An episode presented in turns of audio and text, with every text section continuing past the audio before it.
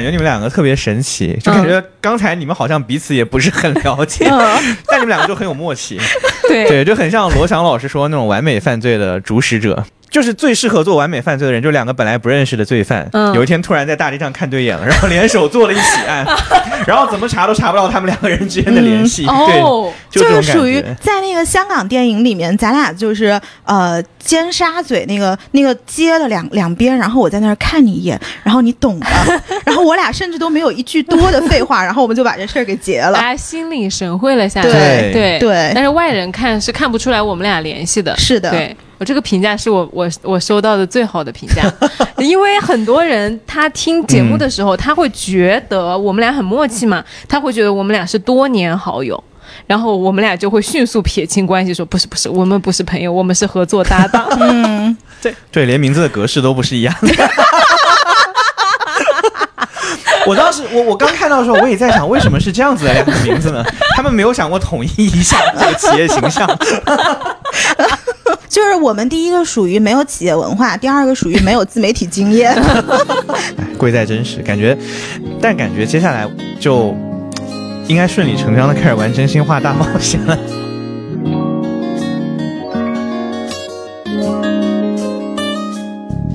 Hello，大家好，欢迎来到来都来了，我是主播丸子。 Hello，大家好，我是 Nicole。 Hello，大家好，我是梁秋阳，很开心今天能够做客来都来了。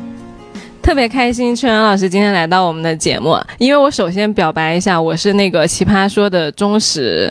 呃，观众已经很多年了，所以其实，在你来我们节目之前，我肯定是在节目里面就看过你很多场比赛的。哇，太开心了，太开心了！Hello，大家好，我是秋阳，但是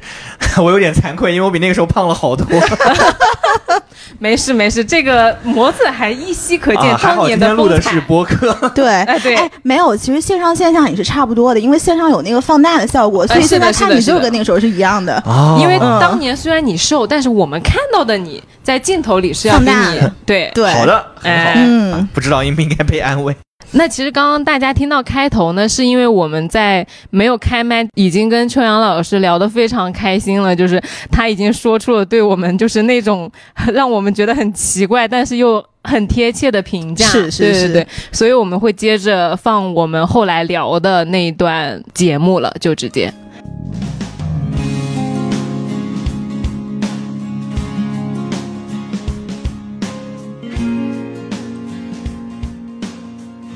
那我先，那我先问一个问题，对，就是作为，其实我觉得大家对主播和对奇葩说选手的肯定都有一个很通的印象，就是你们肯定特别能说对，尤其对是吧现在很多奇葩说选手成了主播。 具体我们就不点名了啊 啊，，具体我就不点名了。对对对对对，啊就大家嗯肯定大家都很能说，就给你一个麦，只要你不掐嗯嗯断嗯都能说。但其实我不是，就我其实已经没有表达欲了。对我每周原来做节目，我可能还挺兴致勃勃的，但是最近可能半年吧，呃，做节目对我来说已经变成了一个我有点不知道要讲什么的。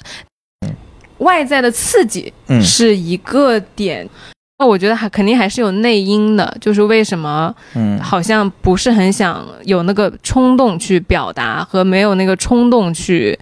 跟大家分享我自己的想法了，因为我觉得可能最近对我来说，我自己想的是一个，我觉得我怕我讲的东西会被评价， OK，对，因为播客它的听众越来越多了，然后呃订阅量也越来越多了。它不像可能刚开始只有小几百、小几千、小几万的时候，大家都很友善，或者说评论比较少。嗯那你现在如果你讲了一句，呃，戳在不知道哪一个角落的谁的每一天心情不好的点上，他就会来，呃，有一些攻击评你价话声音啊，对对对，这个是我觉得我已经有点回避去很直接讲自己观点的一个原因。哦，这个我好理解你啊， 我没有办法帮你解决这个问嗯题，因为我也好久没有发微 博。对，就是我，我以前会。包括我嗯啊，职中学长、薇薇姐他们，我们这种竞技辩论出身的嘛，嗯我们都会有一些朴素的情怀，就是希望能更多的人喜欢辩论这件事情。嗯然后我最近开始在往回倒腾我的想法，嗯，就我在想，可能辩论它之所以是一个小众文化，包括很多小众文化，像单口喜剧，嗯是像可能别的一些亚文化，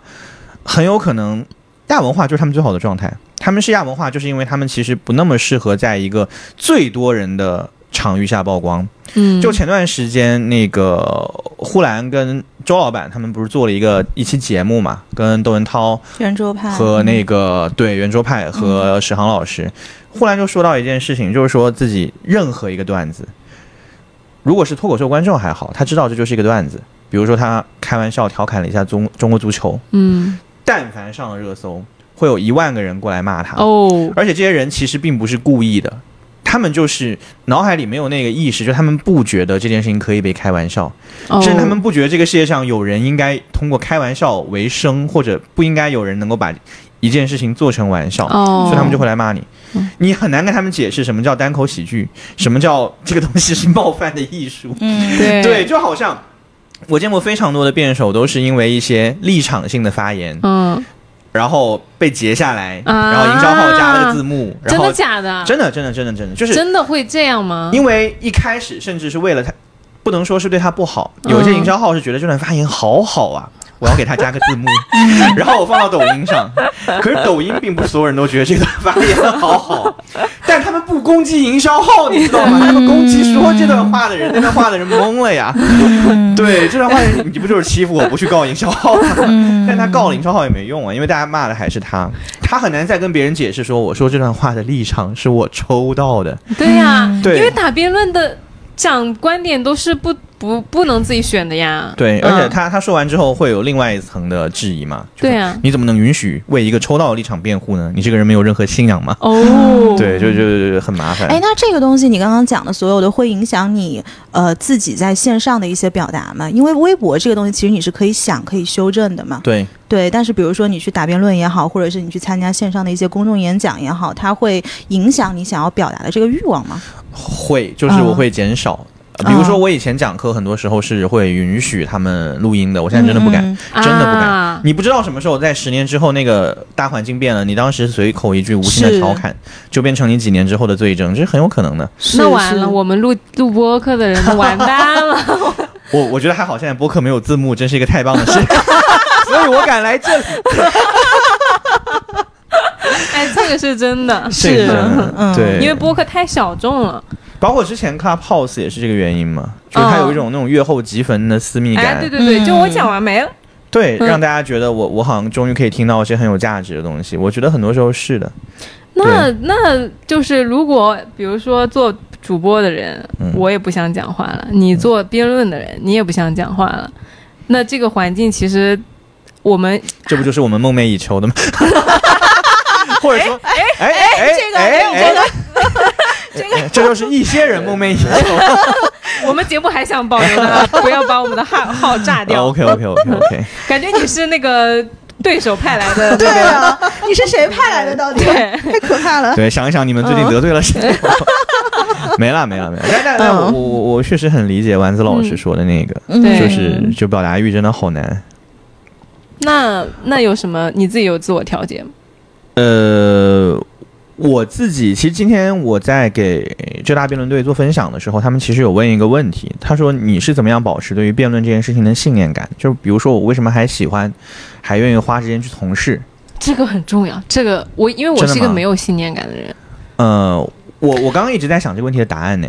你知道吗？有一次我跟丸子解释，我说嗯我去上了一个 MBA 的课，然后我就特别，就是我是特别容易被所谓的企业家精神、体育精神给点燃的一个人。然后那天我回来，我就慷慨激昂的给他解释企业家精 神，他两个大眼睛问我是什么是企业家精神，就是我觉得他是在信念感这一块其实是非常非常薄弱是的。我是没有麻的烦你帮帮哦我，嗯我觉无得也法没说有，服它门 槛比较高嘛，嗯就是能让你有信念感的事情比较少了。是的，是的，我我我我觉得这件事情我跟尼寇老师很像，就我很容易被人怂恿。啊。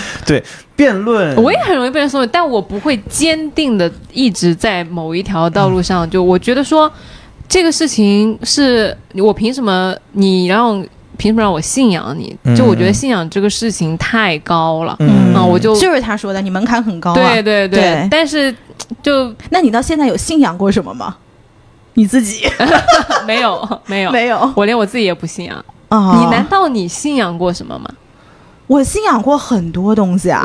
我的信仰是我的门槛很低，但是呢，它又非常的多样。但是它会被划掉吗？就是我它会去年的他信仰，会，今年没有他了。不是一个非常坚定的信仰，他会来，他走，他来，他走。但是可能，但是这些所有的这些所谓的信仰，我都能够理解为什么会有一你帮这人是能信仰够吗？能够，这个信仰很廉 价。对，听起来像选 购。我我我觉得很多人也没有到信仰的对呀那就是种他到不了信仰我觉。得你这也不是信仰啊，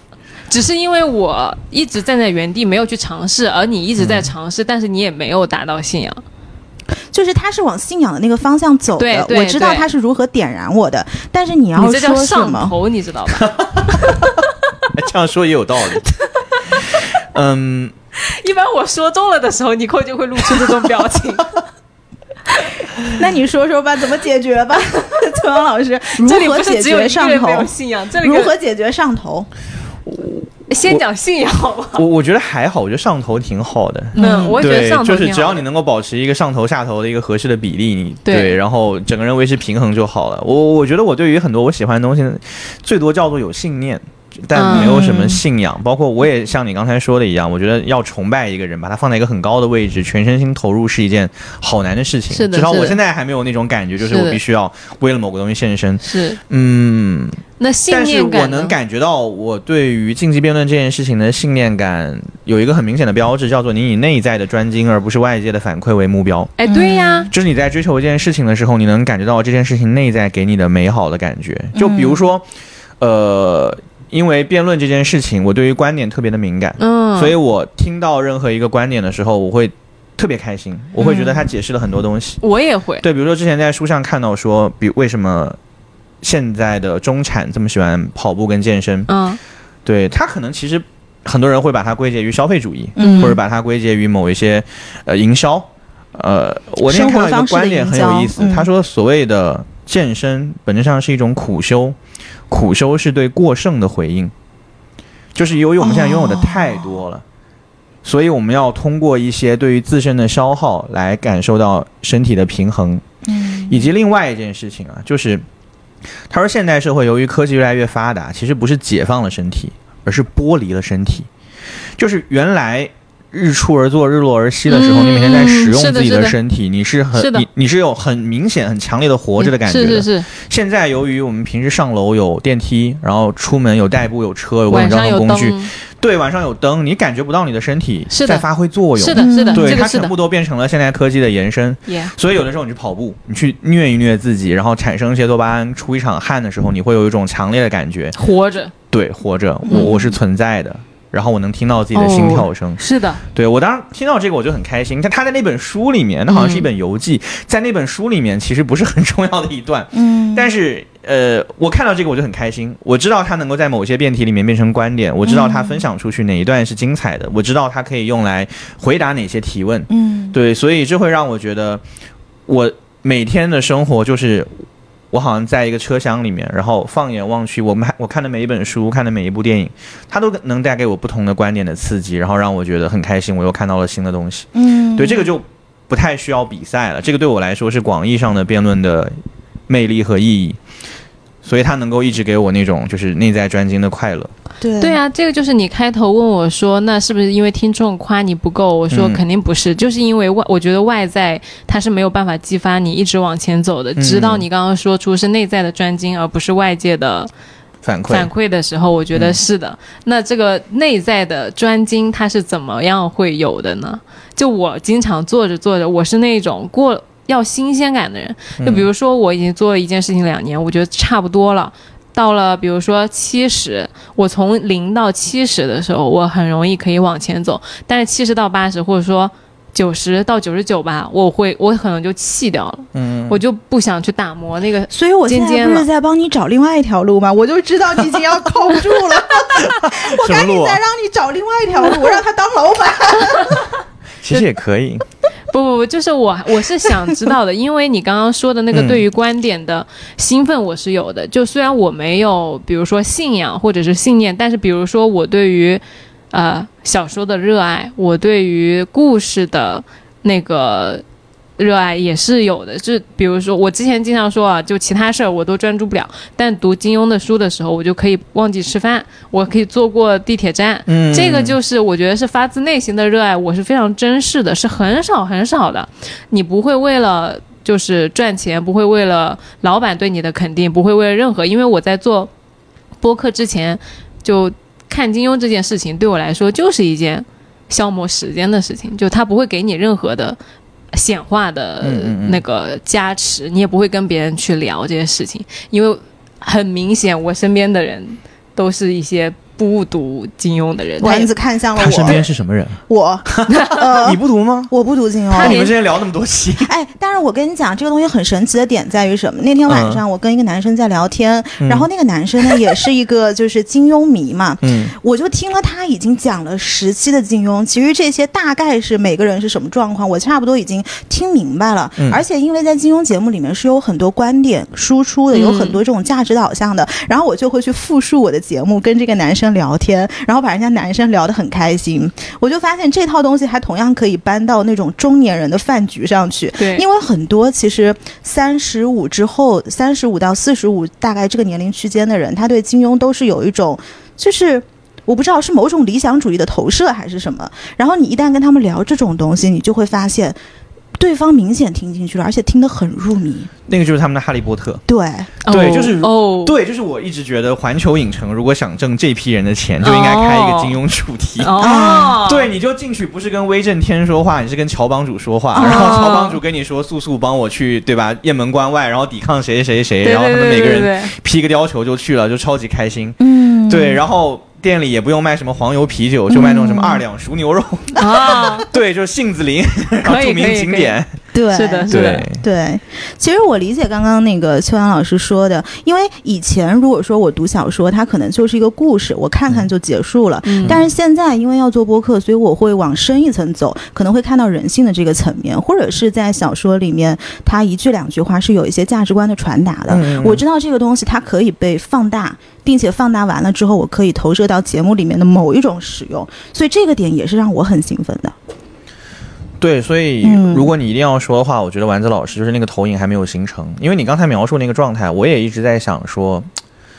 呃，其实我没有特别主动的去选择打辩论这件事情。嗯啊，我第一份工作其实跟辩论一点关系都没有，嗯我在壳牌石油当投资分析员，嗯，然后后面是因为创业了，顺便呃有呃周围的很你多创同了什么事。业啊？这个能说吗啊、？可以，可以，可以，嗯就是就是我跟几个朋友一起。哎，我一直以为你是程序员，你为什么会以为我是程序员？我看《奇葩说》的时候感觉 你奇不葩能觉得长成这样的都是程序员，你这你不知道是不尊重 谁。对你对程序员这个群体有一些 糟糕的误解啊，很多程序员长得比我帅多了，庞博， 哦，唐博是程哇，序庞博员也吗？太帅了，嗯，庞博最早庞的博程序最员早的程序员啊，哦 OK，OK，对，嗯然后，呃，哎呦完了，这件事情对我打击太大，我都忘了。就是最早我也创没有业，穿过格子创了衬什么业衫？创了什么业？他现在还现在他说说呃做程序做了员一的那家个做了一 part 哦家儿。培训机构叫表达学堂，然后我之前其实从来没有想过，包括现在，其实我的主业也不是辩论，嗯对我，只是我周围的很多同事是辩手，所以嗯大家一起在相处很开心。我的感觉就是，你人生当中会做很多样很多事情，嗯然后它最后每一个事情就好像是在一个天花板上捅了一个洞，嗯然后由于那件事情不同，洞的形状就不一样，然后最后是那束光从这么多洞里一起照下来没，在错地上投出一个影子，然后那个形状就是你最后会找到的那个内在专精的感觉。没错，对，我觉得我也是机缘凑巧，像刚才那个 n i c o 老师说的，他听你说完金庸之后，包括现在在做播客，他就会不自觉的把自己的很多的经验放到这里面来，然后感受到一种快乐，那就是两束光投在同一个地方。嗯对，因为因为之前我一直在思考一一个题，就是之前评了一场比赛，他们在讨论人应该是人生应该是及时行乐，还是先苦后甜嗯啊？我问一下你们，你们怎么觉得？及时行乐，真的吗？嗯，你呢？先苦后甜，我猜的。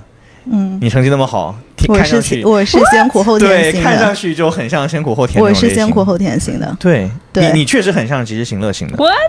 但是你有没不有是想过，你先跟我讲一下为什么你觉得我是及时行乐型？你的表情看上去都很及时行 乐，就是你的表情好像在每一刻都在问我说， 下一秒的乐子在哪里？我要乐子。不是你这让听众对我的印象会变得很奇怪。没有，他们会觉得你是自 己。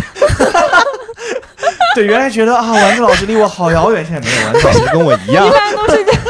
一般都是嘉宾来上节目，我们把嘉宾的就是形象形象给颠拉覆下来了嗯为什么你今天可以把我的形象 颠覆？呃可能是因为我本来就没有什么你形你象觉。得你觉得你以前在公众面前是什么形象啊？大家不都是说我温柔吗但是也，但我觉得大家也是认为你是及时行乐的。 ？Why？就是你看啊，比如说我在节目里面输出的内容，都是那些就相对来说比较深的，啊然后你的都是那 些，你的都是那些，就是今天我要养护自己，然后我就在家浇浇花、煮煮饭，就是你输出了很多这种内容哎。，及到底是好好生活、关注细节，在家做饭是及时行乐，还是全世界蹦迪、冲浪是及时行乐？我感觉你那种是，对，他全世界蹦迪冲浪，他的快乐至少在几十个小时以后，因为他得去那个冲浪的地方。你在家浇水，每天回家就浇了呀。哎，这个呃你现在你知道为什么你没有体验，因为你不是先苦后甜的人。啊，你看，因为他之前跟我讲，他说他如果没有人跟他一起出去旅行，让他自己去计划的话，可能他就不去了。嗯所以嗯这一次本来他十一要去敦煌，嗯然后呢是他自己完全自己去计划整个行程嘛，嗯嗯然后对你来说是第一次尝试嘛。对对对，对你看。你就是这种及时行乐，没有人帮你先苦后甜，你就没那个乐子。什么东西？这及时行乐和先苦后甜是这样理解的吗？我我觉得还是看大家习惯，就是忍受多久的回路。对，对，嗯有有一些人他会比较愿意从那种比较漫长的那个享乐回路里面获得反馈比，如呢甚至那个苦的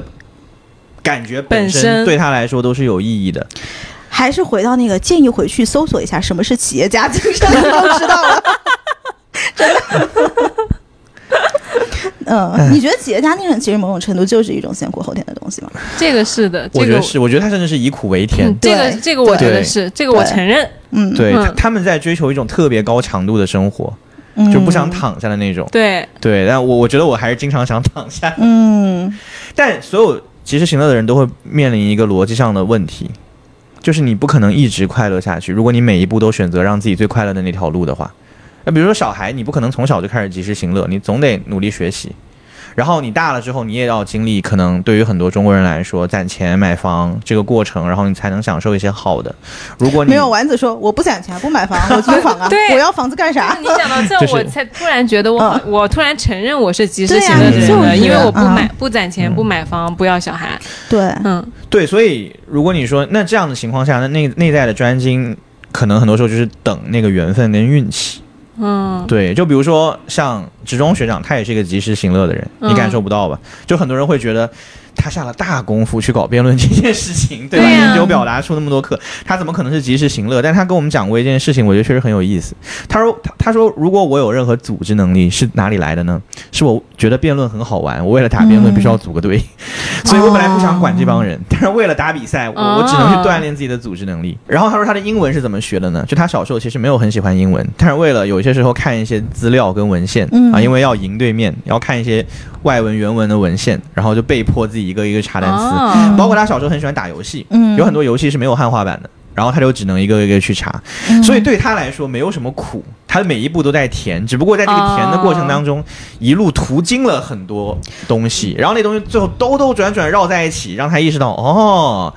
我。懂一点英文，然后又有一点组织能力，嗯然后认识了这帮朋友，嗯然后花这么多时间打游戏跟打辩论啊，游戏跟辩论好像是一回事情，那我就做这件事情好了。嗯，对我非常赞同，非常赞同这个路径对，因为其实我投射到我自己的话，首先我是一个嗯不太听话的人，就是我嗯其实骨子里面是有一点叛逆的。嗯就如果别人跟我讲这是好，你去做，我可以做。但是我不会说花大力气去做嗯，但是我会花大力气做的事情，一定是我自己觉得非常好玩的事儿。然后在这个过程中，哪怕它很苦，我都觉得这个苦我认了。对，然后在这个过程中，肯定也获得了很多，比如说实际上的收益啊，或者是交到了很多很好的朋友啊，但是就显得不那么苦了。可能在外人看来，你觉得很辛苦，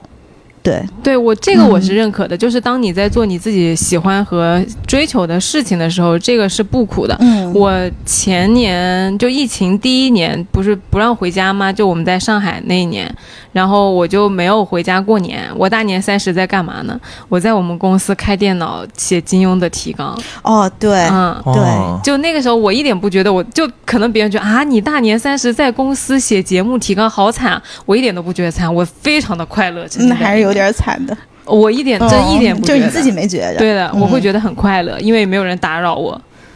对我刚才想说，为什么尼寇老师不在？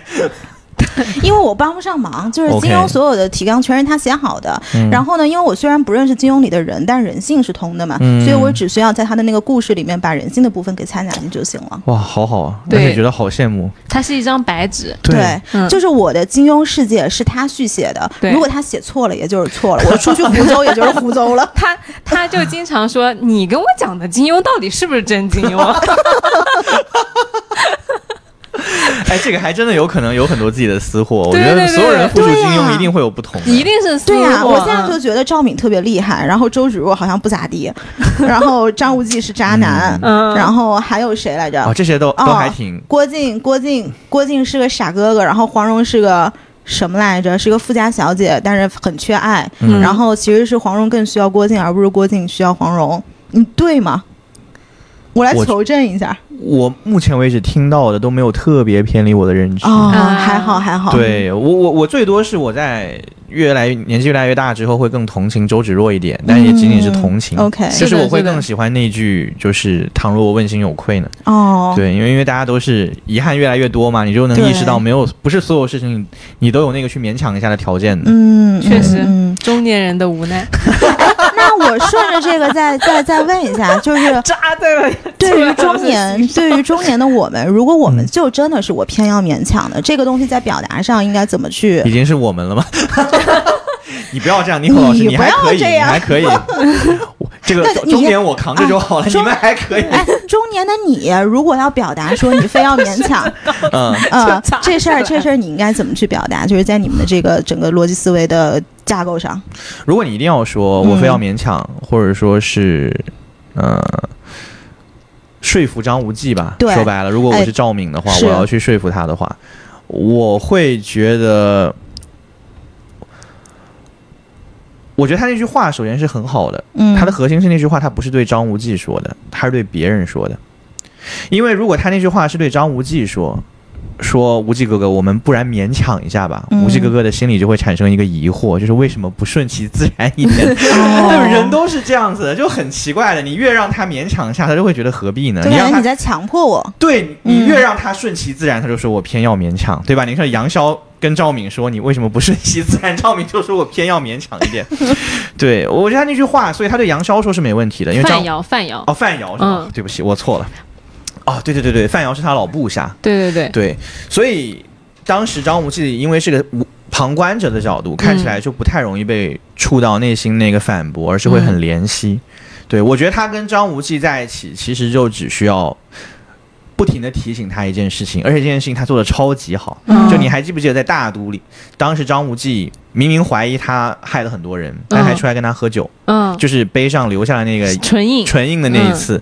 对他当时开篇就问了一个问题，什么？说，就是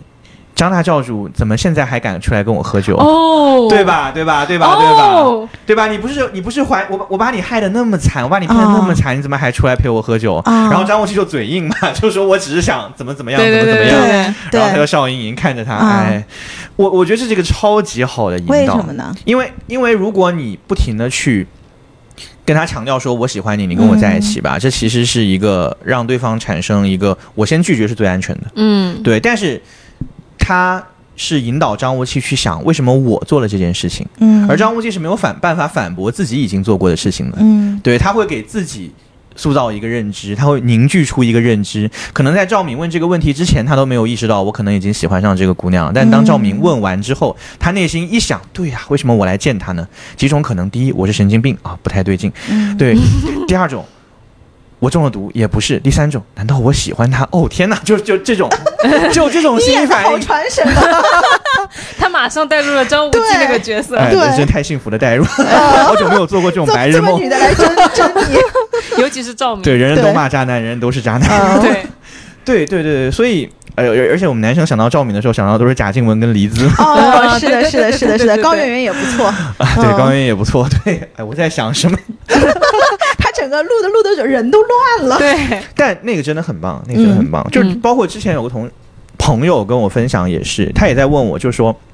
对我我我我我不知道为什么我会接到这种咨询啊！我作为一个恋爱经验并不丰富，只有两段恋爱经历的人，哦他会，disclaimer，奇怪的 disclaimer 出现了，你看上去并不像恋爱经验不丰富的对人。我也觉得，为你什虽么然呀长得像程序员，但是你很有人格魅力。哎 呦，你你你直现在应接该说高人家兴有还人是格你魅力不你行 吗？不是不是，你为什么要把这样一个夸，就是看上去非常奇怪的一个 judge 放在一个看上去是夸赞的话里面，让我不好意思一次性否定？但我已经做好决定，我没有人格魅力， 我决定否认我有人格魅那力你这觉得件你事那。两那两段恋爱经历是哪儿来的呢？你是靠着什么？靠表达吗运？气好，哎，真的是运气好，真的是运气好。 嗯就像李诞一样说，那个黑尾酱是看中了我的颜 值，嗯这就是一个公干公关话 术。但但呃，确实最近长胖了一点，我女朋友确实在抱怨有一些货不对版， 在努力，在努力，在努力，在努力完成售后。这个这个 disclaimer 我们暂且接啊受。对对对对对对对，没有，就之前那个朋友问我说他喜欢上一个男生，嗯然后那个男生是常见情况就是有一个白月光，嗯嗯，然后那个男生的意思就是说你很好，呃，嗯，你是现实生活当中超级好的良配，嗯，对，然后我也喜欢你，然后可以嗯直接这么说了，呃两个人也暧昧了很久，但是他的意思就是说，但我有心里有个白月光，嗯对，所以不然还是算了，嗯对我觉得这样也对不起你，嗯，对，一般人就放弃了嘛，但那个女生是个行动力很强的人。嗯，他就过来问我说：“川老师，你们教表达的有没有什么办法可以帮我？”对，然后我当时懵了，因为我已经很久没有在一线当教练，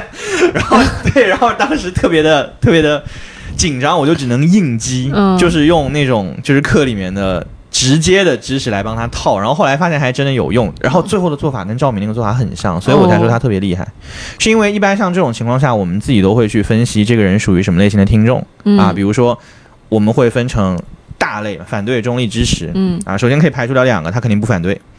对吧？因为他反对的话，他不会跟你暧昧，对，他不是那种特别排斥这件事情的人，嗯，他也没有特别支持，因为他支持的话，要么顺从，要么投入，怎么样他都从了。嗯基本上最多属于欲拒还迎，他肯定是中立类型的。嗯好，在中立里面，通常情况下分成三类啊，你们可以想一想，觉得他是哪一类？第一类叫做无知中立，就是他不太了解情况，嗯所以他保持中立；嗯第二种叫做冷漠中立，就是他不嗯 care 这件事情，嗯，所以他保持中立；第三件叫做犹豫中立，就是他拿不准主意，徘徊不定，所以他保持中立。你觉得哪一种冷冷漠中立？你觉得是冷漠？徘徊吧是。就如果真的要看的话，至少他现在说了出来的信息里面，更多像是犹豫，因为他其实他们两个人都互相了解了，嗯，不是无知，他知道这个人是个很好的女孩子，嗯然后他甚至都觉得还挺适合的。嗯他也不是冷漠，他是冷漠可能就不纠结了、嗯啊，他也他他都说了喜欢了，其实是动了心的，哦，他其实核心是犹豫，哦哦，对然后犹豫，犹豫在这件事情上，其实有一个特别简单的处理方式。对于所有这种犹豫的人，就是犹豫的人，你给他不停的补充信息是没用的。嗯你不能像孔雀开屏一样跟他说没有啊，你看那个白月光，你已经好久没见了，嗯 对吧？然后我我这么好，这么好，这么好没用，因为白月光的好全是那个人想象出来的。对你这边这个好了一下，他就会想象出啊，那白月光好像也可以。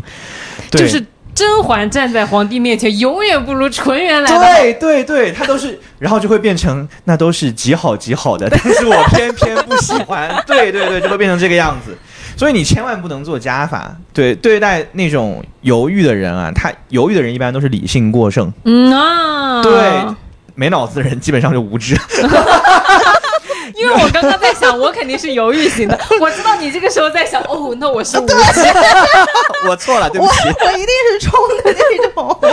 没有，但犹豫的人一般都是理性过剩，就是我会想很多，他会想很多，嗯所以他才会说，我又觉得那个是白月光，我又觉得你挺好的。对于这种人，最好的处理办法是做减法，啊，就是你，不要想那么多。嗯我来告诉你，你你好像想很多之后，我来告诉你，其实你就想一件事情，他就会很好奇，因为这件事情可以解脱他的认知过载。我的是的，哦对，然后你你根据那个人的理解，你就想一想，比如说，如果那个人是一个特别重视生活质量的人，嗯，你就说，其实谁先来后到不重要，核心的是以后谁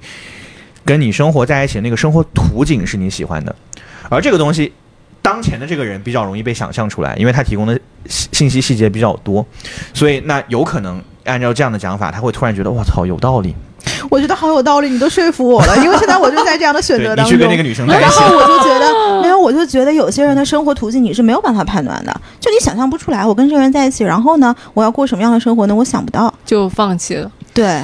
对，所以而而且而且它最大的核心是它非常符合人的一个习惯，嗯，就是当你想太多的时候，你其实内心是非常渴望有一个人给你一个简单的判断标准，然后告帮你下决对定。，对对，所以有的时候犹豫中立的。对说服说服对象，如果他们还不够犹豫的话，我们会先引导他想太想更多一点。最常见就销售，我给嗯，你讲一大堆之后，我就付钱了突然告诉你啊，其实这些你都不用考虑，你就考虑一个最重要的。啊。然后那一瞬间，从认知过载到认知减负那一瞬间，会有很强的吸引力，让你去很想，让你觉得哦，这个路径很吸引人，因为我就只用考虑这一件事情了。张无忌跟赵敏其实也是一样的，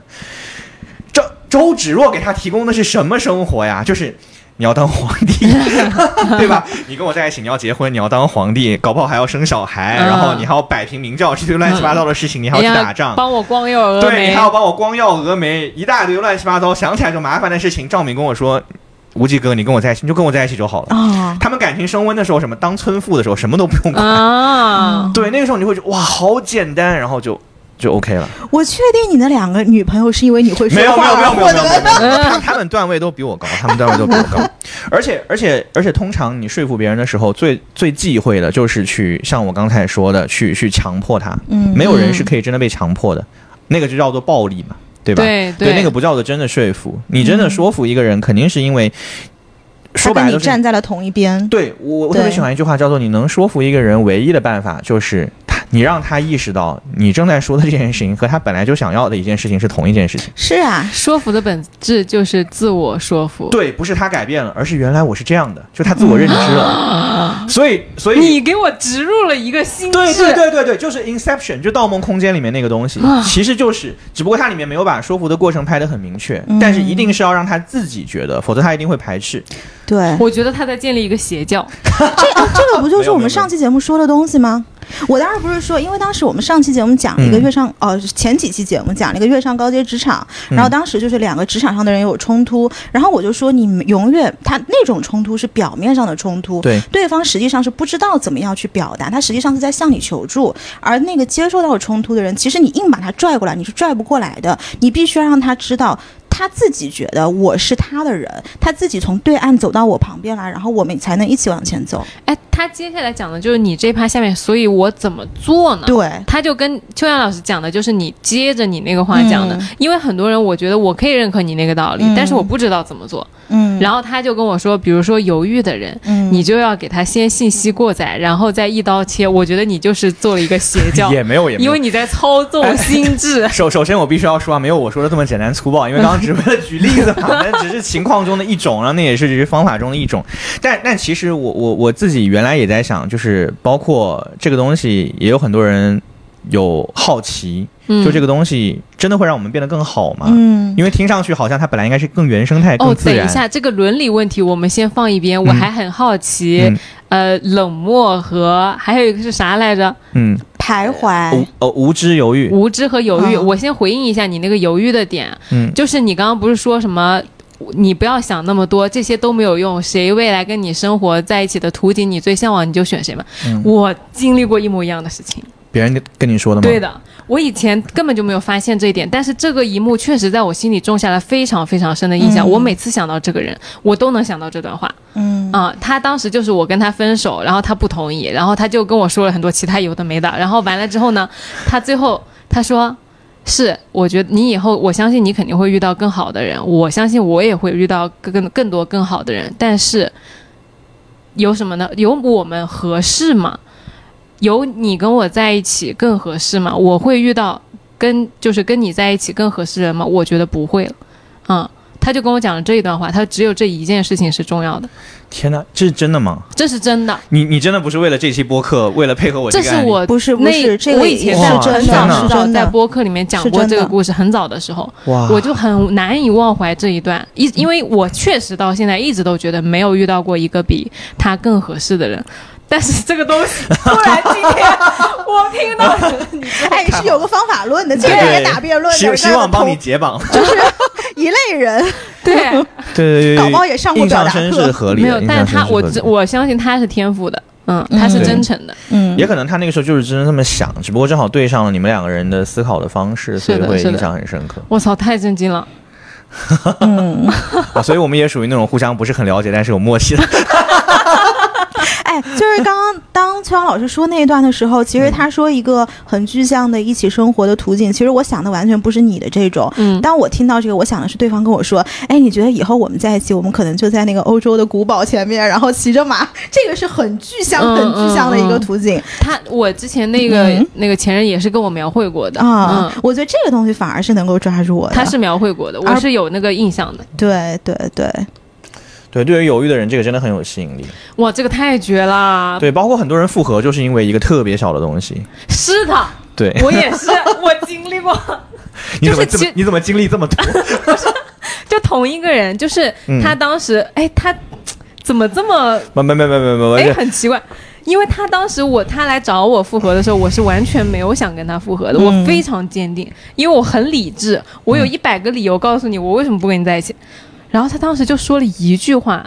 然后我当时瞬间心就软了。他是他就类似于说什么我过去。呃，这一个月过得非常的难受，非常的灰暗。但是我看到你向我走过来的时候，我感觉我整个世界都点亮了。然后，但是我我那一刻非常开心，但是那一刻开心完之后，我又很难过，因为我知道我明天又将死掉。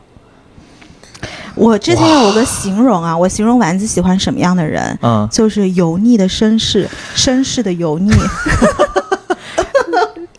但那段话还挺动人的。对不过看对长相，我觉得我肯定说不了。对我我我的长相不足以驾驭这一段话。是跟你是跟你类似，他还挺就帅的是很对会啊说，嗯， 天哪，我我觉得刚才那段我有被戳到。是吧？嗯是吧？那对就是我因为我已经非常铁了心，就是我们是有现实原因不能在一起。然后后来他讲完之后，我脑子一热，我就又跟他复合了。嗯，哎，完了，感觉好像确实是邪教。 对还好我不认识他，还好我不认对，识他不然我就会怀疑肯定是你教的。不可能，不可能，不可能！这这这个课没开多久，不 要不要不要！但确实很多时候，嗯，哎，我我我们自己的感觉是用这种方式在跟大家沟通的时候，呃，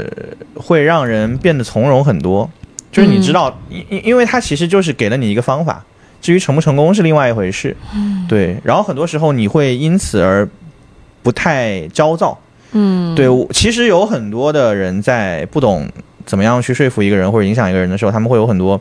我觉得那个替代方案往往是更糟糕的。我最常见到的就是否认需求，嗯就比如说小孩子跟父母提一个条件啊，说我想要提个要求，说我想要买这个，我想要买那个，或者我想玩电脑。嗯然后父母其实厉害的父母，或者他用愿意用心，他是可以跟他好好沟通，就说啊为什么不可以，或者我们来共同做一个计划。但很多父母在不没有耐心或者没有能力做这样的沟通的时候，他们会用一个特别粗暴的方式，叫做否认他的需求。啊，他叫说哦：“你为什么要玩电脑？对对对，你现在是该玩电脑的时候吗？是啊对吧？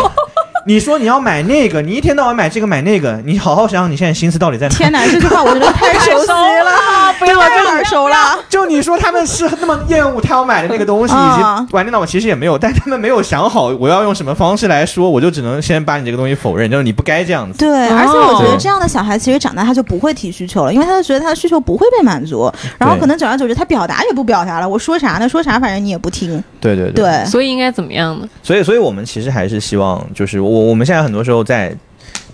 跟大家分享一些跟说服、跟表达有关的技巧，而希望大家能够用这种方式来好好沟通，因为其实很多时候小孩不是不可以被说服啊，就跟张无忌不是不可以喜欢赵敏一样，哎哎，我觉得张无忌喜欢赵敏，现在大家都知道。嗯你有什么方法？如果你是周芷若，你要怎么说哎服张无忌、啊啊？这个就好玩了。想一想，我想想看哪个剧情里面可以介入，有时间点吗？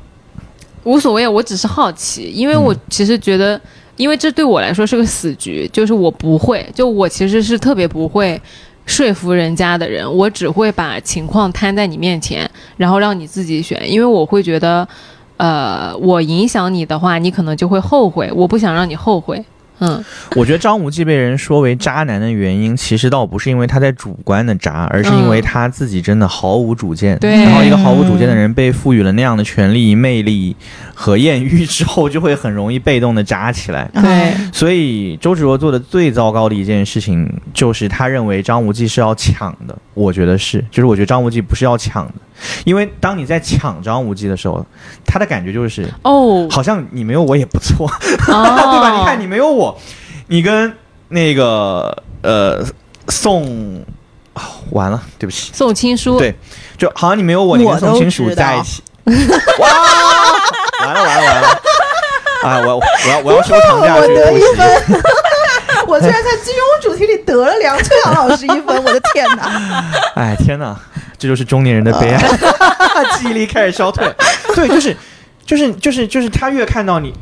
你看他反复确认宋青书没事儿，他嗯想救宋青书，就是因为他受不了，万一宋青书真的没了的话，我要对你负责。我要对你负责。嗯对，所以他巴不得宋青书没事儿，我心里就平衡了。是的所以你这个时候不能让他心里平衡，嗯你就应该特别惨，你不要跟宋青书在一起，嗯你就甚至你，你甚至告诉他宋青书抛弃了你都可以。嗯对，你要让他感受到赵敏好好的，神完气足，他背后有家庭，但我不行，我孤苦伶仃，我没有家里人，我师傅也死了，没有你我什么都没有，他那个时候就是这样跟张无忌讲的呀。真的吗？啊，啊，我可是我觉得在婚礼上的时候，明显赵敏比较可怜啊，哦是，但是他在之前其实有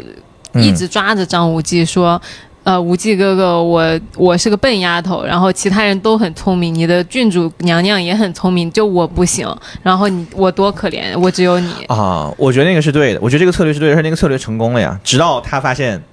就是周芷若其实狠心狠手辣，然后做了很多，这个确实没办法，啊，你已经、对对对，对，就是他是、哦，对周芷若本质上是一个确实是一个杀伐果断、心狠手辣的人，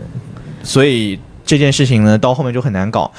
因为他还有别的目的嘛。嗯如果他真的开了上帝视角，知道我只要搞定了张无忌，所有的事情都能够如我的意的话，那一开始他就你你想想，张无忌是一个软弱到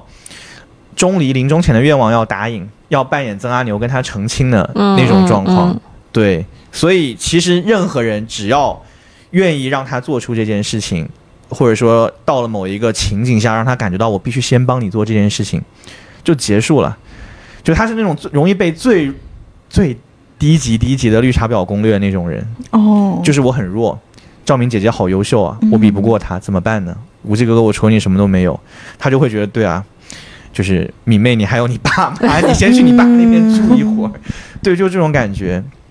至于他真的这么做完之后。对，就是我们常讲的，就是你你在说服一个人的时候，不要一步到位嘛，你不要先想着说你先跟赵敏恩断义哎，但绝，是我我会一直有个担忧，比如说你嗯今天满足了我最低的需求，然后我每天都这么牵着你，但是你会有一天会后悔的嗯呀。这个就是看你在牵着他的过程当中，能不能够去引导他不断的巩固这个念头，就跟赵敏做的那样，不停的问他，就是你你为什么愿意抛弃你的未过门的妻子，在婚礼上出来跟我走了？我突然好想向你请教一个问题，来你教我当当绿茶婊怎么样？ 就是你刚刚讲的那个最低级的绿茶攻略，嗯突然吸引了我。就是你觉得绿茶分几层，分别是什么绿茶分几层？啊、哎因为这个其实，在我们节目最初的时候，大概在二十几集的时候，我就说，真正的绿茶不是最高级的，然后那种绿茶拿铁其实是最高级的，就它很具有迷 那惑是什性么，东西？它很具有迷惑性，你还觉得它非常洋气。 嗯对，因为有的时候有些男生会觉得绿茶土土的嘛，嗯，但是绿茶拿铁你就去放了一点西洋味道进来，但它的本质还是绿就茶，留过学的绿茶吗？它还具有嗯你你可以这么说。那嗯你看我是不是很适合学这一套东 西？因为有一个这个现成我的第一背次见景到。有人要这样自我 认知，然后就是为了套这个自己发明的概念。 没有没有，然后当时我跟你说，当时在节目里面我就叫了好，我就说了好长一段时间，我就说我非常想要学习当绿茶拿铁，嗯可是明显到现在两年过去了也没太学会。但是我觉得这个绿茶跟你整个姿态、跟你的思考方式、跟你表达其实都是有关系的。所以今天正好你坐在这儿，你教教我呗。我我我真的不会。虽然你刚才那句话，你最后那句话的语气听起来确实非 非常的，对吧？非非非哎非常的绿茶，也没有，就嗯非、非常的异性，呃，怎么描述呢？非常的异性 思维或者用户思维，哎对对对对对对。哦但是，哦，用户思维好厉害。但你一定要我说的话，嗯我感觉，嗯，我我见过的或者说我看到过的比较普通的绿茶和比较高段位的绿茶是心态的差别。嗯就他们的做法其实都蛮像的，就是做法就让你舒服嘛，而一个人内心怎么样舒服是同一件事情。但高段位的绿茶有一个呃，基于各种原因形成的一个气质，就是他并不是真的很在意你。哦，对这件事情，我忘了是应该是阿兰·德伯顿某本书里面提到的，就是爱情最最有魅力的时候，就是当你感觉到他不那么在意你的时候。嗯，对，如果他散发出这种气质的时候，你就会特别想知道他这个人是什么样子的。嗯，因因为他的目光没有朝向你，你就很想看，一直看着他的身影，然后左看看右看看，研究一下，然后久了之后你就陷进去了。嗯而低段位的绿茶的问题就在于，他其实太在意你了，所以目的会暴露出来。一旦一个人的目的暴露出来，就好像一本书的结局提前被剧透了，啊、你就不觉得这个人有魅力或者有吸引力了。嗯，哎，我我觉得读人跟翻书是一样一样的。对嗯对，是没错，但你要这么说的话，确实就会说话都是一样的。对对，我可以跟你分享一个我女朋友这件这方面哎真的很厉害的一件打事情。啊打，刚刚啊啊卡了一下啊歌，来对，听我也我不听知道他在不在，他介不介意，但是嗯我可以分享一下，因为、嗯因为不是一个很负面的案例，OK，嗯就是我因为我工作确实很忙，嗯他其实也很忙，嗯，但是彼此之间肯定会互相问嘛，嗯就是你为什么不理我啊什么的。但其实你为什么不理我这句话，是一个非常容易犯的误区。就你想想，如果一个女生问一个男生，或者一个男生问一个女生，你为什么不理我？我从来不问这我句也话不。会对，问，你看，你你哪看，有嗯说明你们都很好，你们都跨过了这个初级段位。对，就因为因为一旦有人问你说啊、就是一个男生跟你暧昧，问你说啊，丸子你怎么都不理我啊？你会说什么？我就不想不问回了。 我觉得这肯定是不回了。对啊我呀、就是我觉得嗯任何一个，不管是男生跟女生，你在暧昧阶段，如果姿态这么低的话，就不，很他没肯定有要魅有力个大招啊在你后说面。也不是大招，就是他让你想到的东西都是非常不利于你们两个关系的。嗯对，对因为他每次如果有人问我说你为什么不理我，我想到就是我对啊干嘛我要为什么要理理你？以及我，你们两个反应好像啊。相比之下，我还比较忠厚老实， 我很老实的去想一下，但这样也不好啊，就我会很我老觉实得的啊今去天想。我们三个人的对话就是一段相互攻击的对 话。 对，以及相互自夸。对，就是我会，但我会认真去想，嗯对啊，我为什么不理他？对，然后我会想出一个很靠谱的理由，对呀、 比如嗯啊对说、呀、我工作很忙啊，啊对呀啊，我刚刚在忙这个，在忙那对个，呀我在开会啊。对啊，然后我这么想多了之后，我就会觉得你好烦啊！你没有看到我有这么多重要的事情吗？对呀、是啊，而且我会觉得我不理你是一件很对的事情。对啊呀、对所 以靠，就活该我们俩单 身，你知是道吗？啊，就是其实说到后面还是我们那句“我干嘛要理你”啊？就所以说，我们就那如果是、哦就不会，你知道如吗？果如果对方没有真的很忙，不怎么回你微信，然后真的很忙，真的很忙，不怎么回你微信，你会问他什么？我会戳戳，就是我会用撒娇的方式弄一弄他，但是我不会问他。比如说，我就翻一个敲敲门，戳一戳，然后他就知道了。对，我女朋友会问你这么忙，为什么还有空回我微信？哦，对他是反过来问对的。，然后。嗯啊哦，我学会了。对，然后这个时候我能说什么？我就只能说一些很好听的话，因为否则我为什么要回他微信嘛，对吧？你说我能说什么？啊对吧？那些话我就不重复了。但但但其实要不你重复一我下？不要， 就很自然的反应，就很自然的反应。嗯但是我后面翻聊天记录的时候，我在飞机上看我们俩的聊天记录，我确实会觉得哇，厉被害，套路了，你有点东西，哦你在哪儿学的？ 就是跟你学的。但关键是，其实其实并没有任何事情改变，嗯我还是很忙，他也还是很忙，嗯他也就我们两个也就是联互相联系了一下，但心情会比他问我你为什么不理我，嗯比我问他你为什么不理我要好很多。嗯，而我们两个人之间的感情也并没有因此产生什么变化，我也没有在骗他任何事情，因为我很忙，不怎么回他是事实。可是我虽然这么忙，我还是愿意回他也是事实。其实这个跟你刚刚讲的赵敏问张无忌你怎么还来跟我喝酒是一样的，我就我是让你我自己去，让你自己去想。其实我你对我来说是很重要的，哎对对然后我想对对对明白了，我还得告诉你，因为你对我来说是很重要就的。是你要，对如果你想要对方回你一个答案，你就这么去问他。对哎，对，对，让你想要那个答案，他自己说出来才是有效的。嗯对，哦因为你按着他的头说，你是不是想我？你是不是想我？他心里想，嗯他可能逼不得已说啊，我确实想你，嗯但是心里想其实不是是天真哪，的什么时候我能回去开会？对对，啊，你为什么用这种眼神看着我？有点东西这。是有我点说的东。西。嗯我离绿茶拿铁近了一步，但是我在想，秋阳老师跟他女朋友天天过的都是什么生活啊？你想，这两个人啊嗯就是刀光剑影飞过来飞过去，那也没个有没有没有没有，我完全没有招架之力，他段位比我高多了。没有。其实我觉得，如果两个人就是逻辑思维能力特别缜密，然后又很会表达，我其实不敢跟这样的人交往的，因为我就觉得我在他面前跟个傻子一样，然后说也说不过， 听也听不懂。但是我觉得，如果人家两个段位都一样，他可能就更省力了，因为他没有我们这套，就是我们要理要解对一下齐，嗯对，人家飞出去就是肌肉记忆，嗯嗯，哎，没有，我经常被他嫌弃，就是说啊啊就是直男终究是直男，这个确实也很遗憾。不至于吧？你都这么会讲话了没，有没有没有没有没有，我是我， 那我们是不是该请你女朋友，而不是 请你，你说的好有道理。 其实我觉得，哎，其实可以。对吧？嗯，应该请你女朋友来给我们分享一下。 哎，嗯但那样我感觉我会社死。哎，你到底要不要植入你的课啊？都已经五十八分钟了，我都替 你着哦急。好好好好好好好嗯，你快植入你一你下，感觉我感觉他在旁边已 我经哎快植入一下，嗯快一点。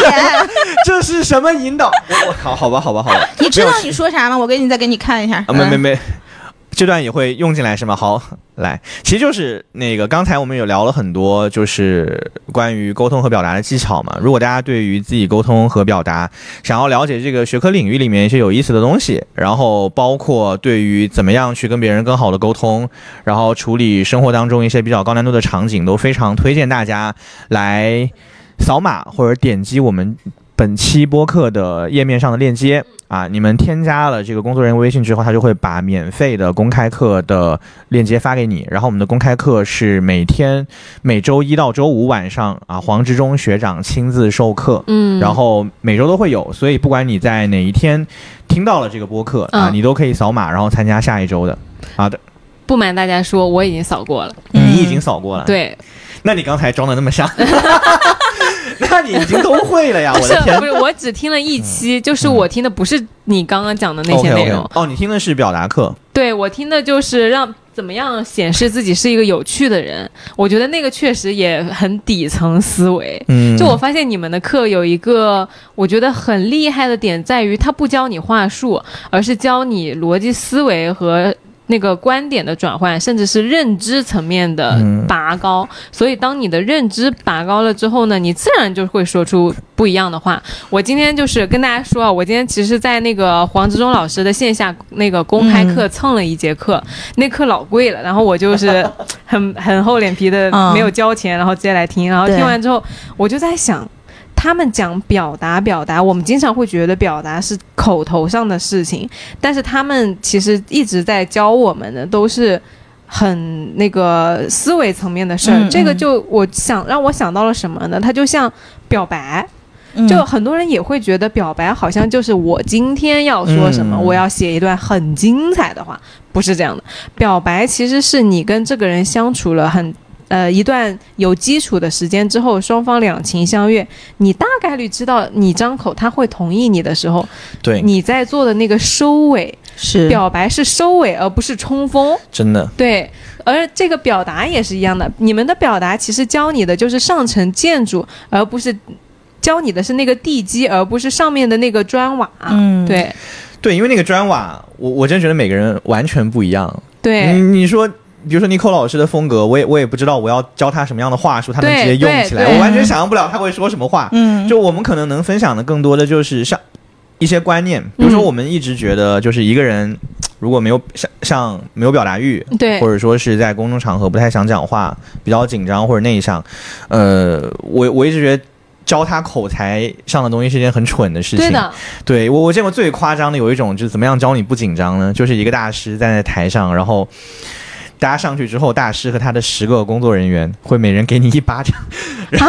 一个什么？ 一巴掌，然后打完之后，大师会说你现在什么感觉？有点生气，不紧张吧？对不对？紧张消失了。啊那以后这个个人上台，他就在下面狂抽自己巴 掌也嘛也。也没有，就是就是，其实其实他想说，就是你有一个情绪来代转移替紧张情绪之后，嗯啊对你就确实确实不紧张。 但我们都知道这个东西听起来也太扯淡。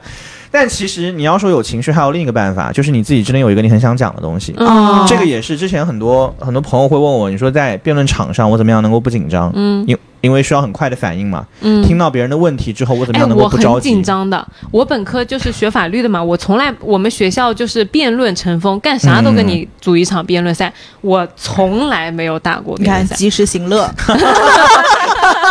啥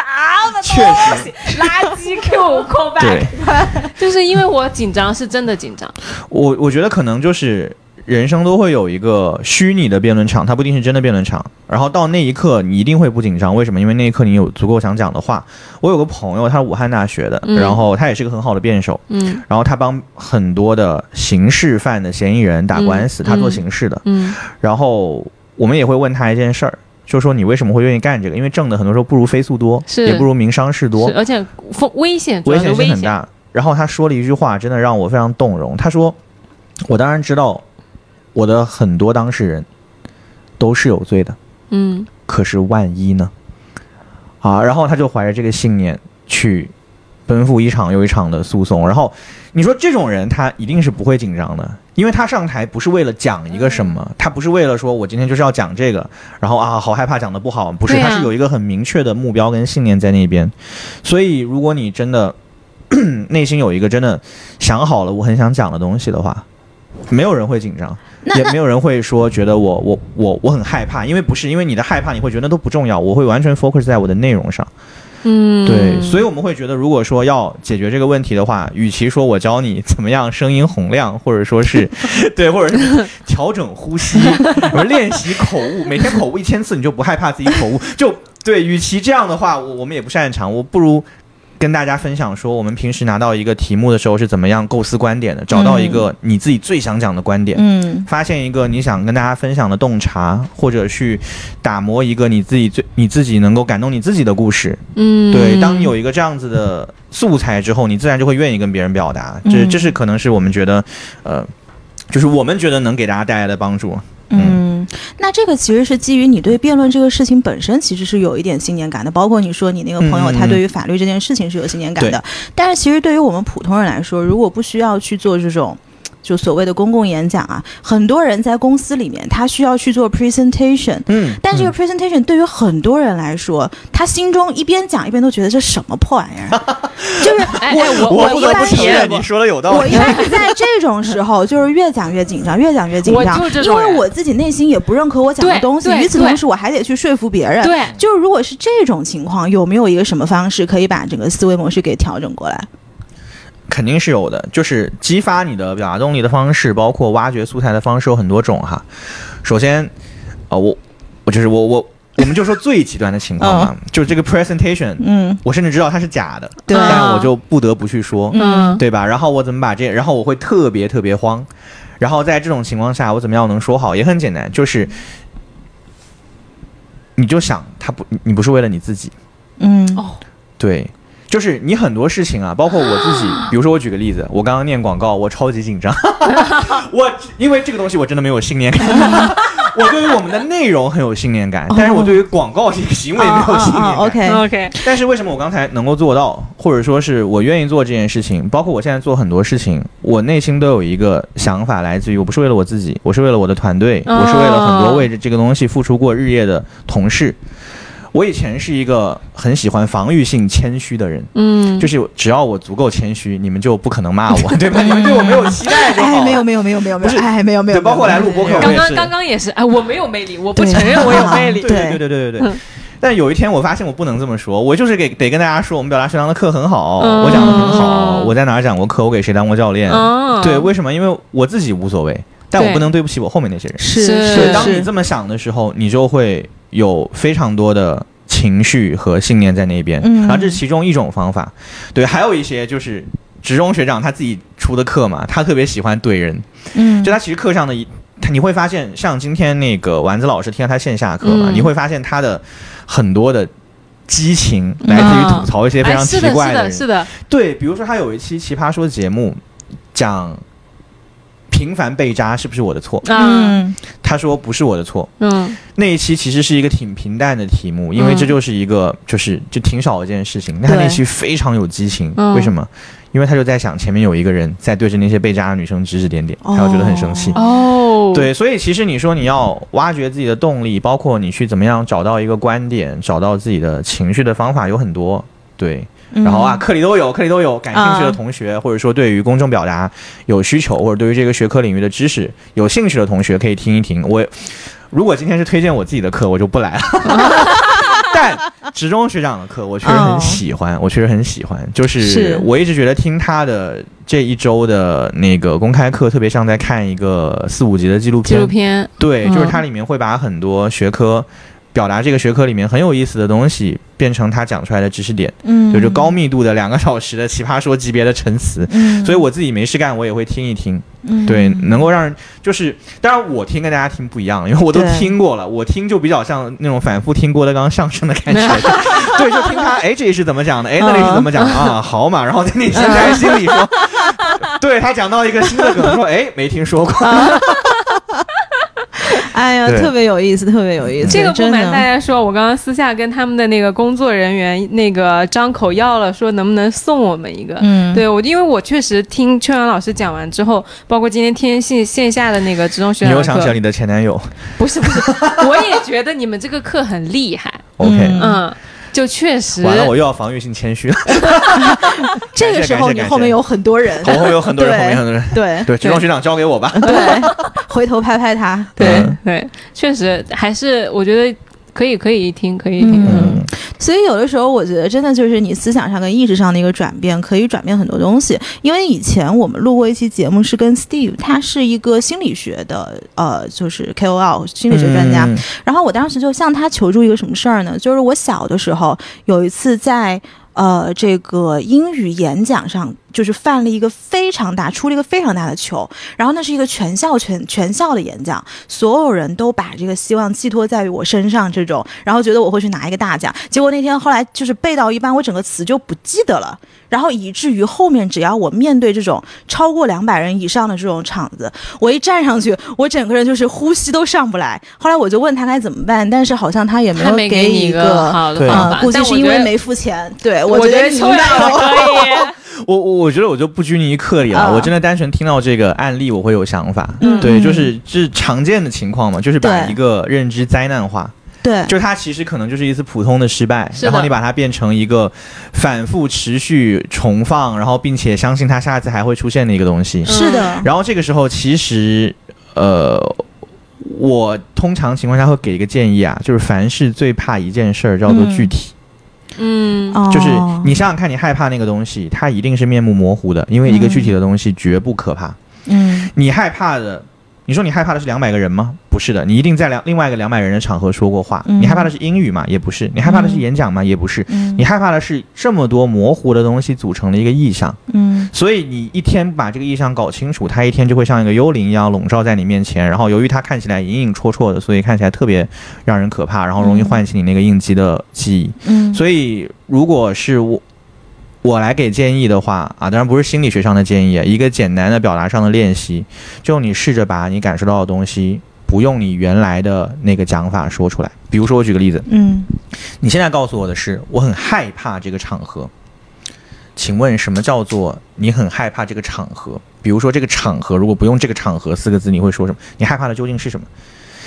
你害怕的是在两百个人面前英语演讲，还是你害怕的是在两百个人面前英语演讲失败？甚至其实很多人啊，他害怕的是在两百个人面前英语演讲，然后不够优秀。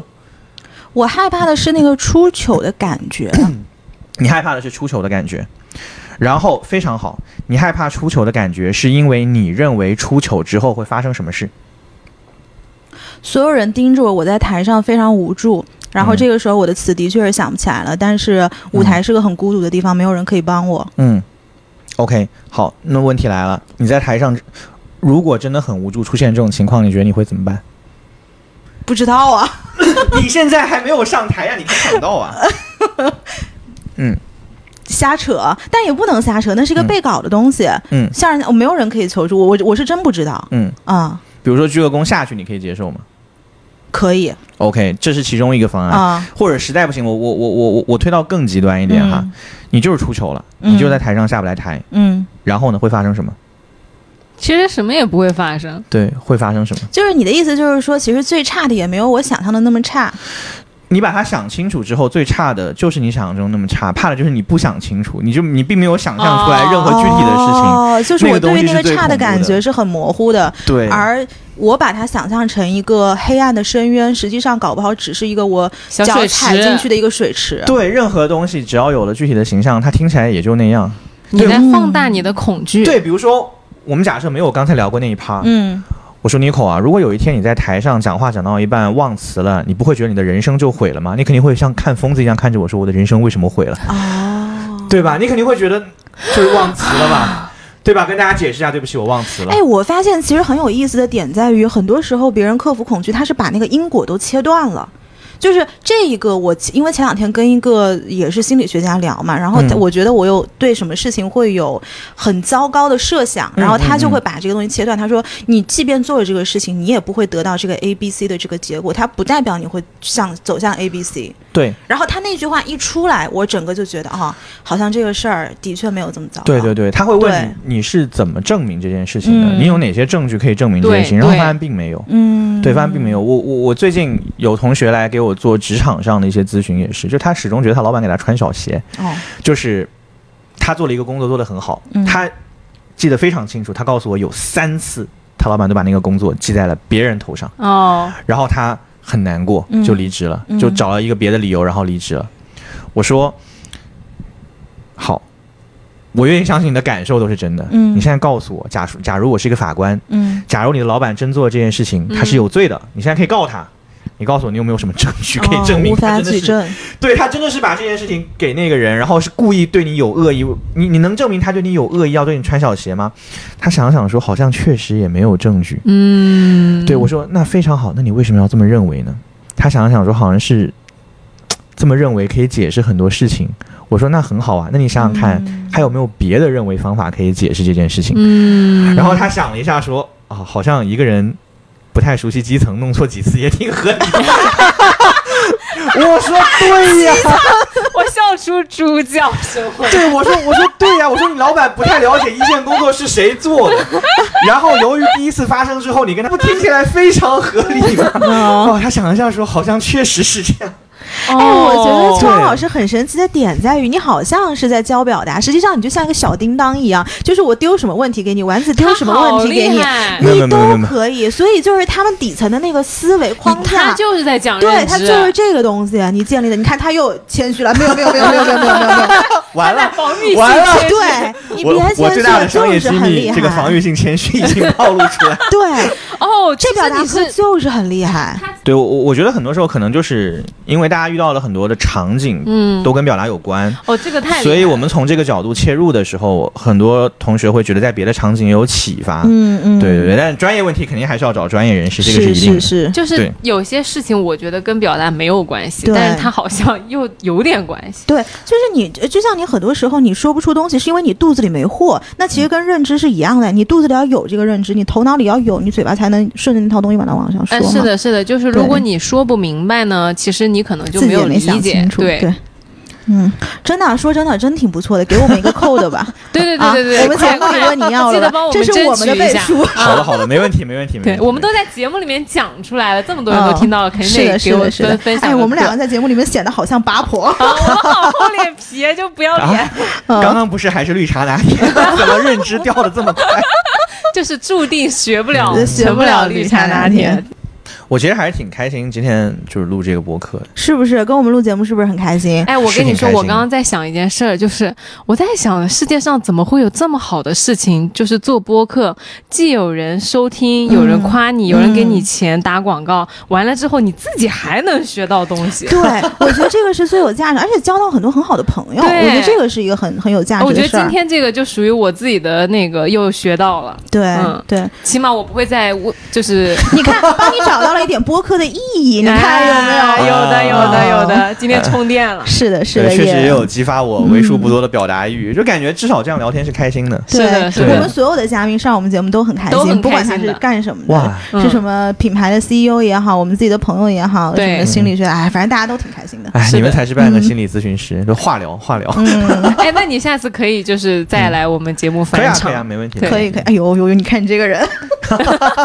防御性答应。 呃没有没有没有，肯定可以，肯定可以，肯定可以 的。好的，好的，那今天就是感谢呃秋阳学长来我们这边做客，然后再提醒大家一遍，就是呃职中学长呢每周一到周五都会开设课程，所以无论你在什么时候收听到我们这期节目，点击我们节目 show notes 里面的链接，加到助教老师的微信，他们都会帮你安排上课的。也许沟通表达并不能解决一切，但依然希望大家不再承受表达之苦，可以不用委屈的迁就他人，也不需要强势的伤害关系，而是做一个你喜欢又强大的大人。好，鼓掌。鼓掌，鼓鼓掌，掌鼓掌。然后今天也非常开心，秋阳老师来。那么今天的节目就到这边了，也欢迎大家每周收听。来都来了，你可以在小宇宙、网易云音乐、荔枝 FM、Spotify 等各大平台找到我们，也欢迎你跟我们留言互动。就这样了，拜拜，希望你今天也开心，拜拜。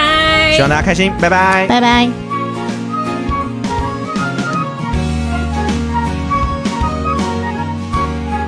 也许表沟通表达并不能解决一切，但是呢，我们希望。这句话你来说，我求你。这个我什么玩意儿？我背后没有团队。我笑了。 我总觉得这段好想用下来。哎，你留上没事，我们可以这做段 花可以留絮。这段可以留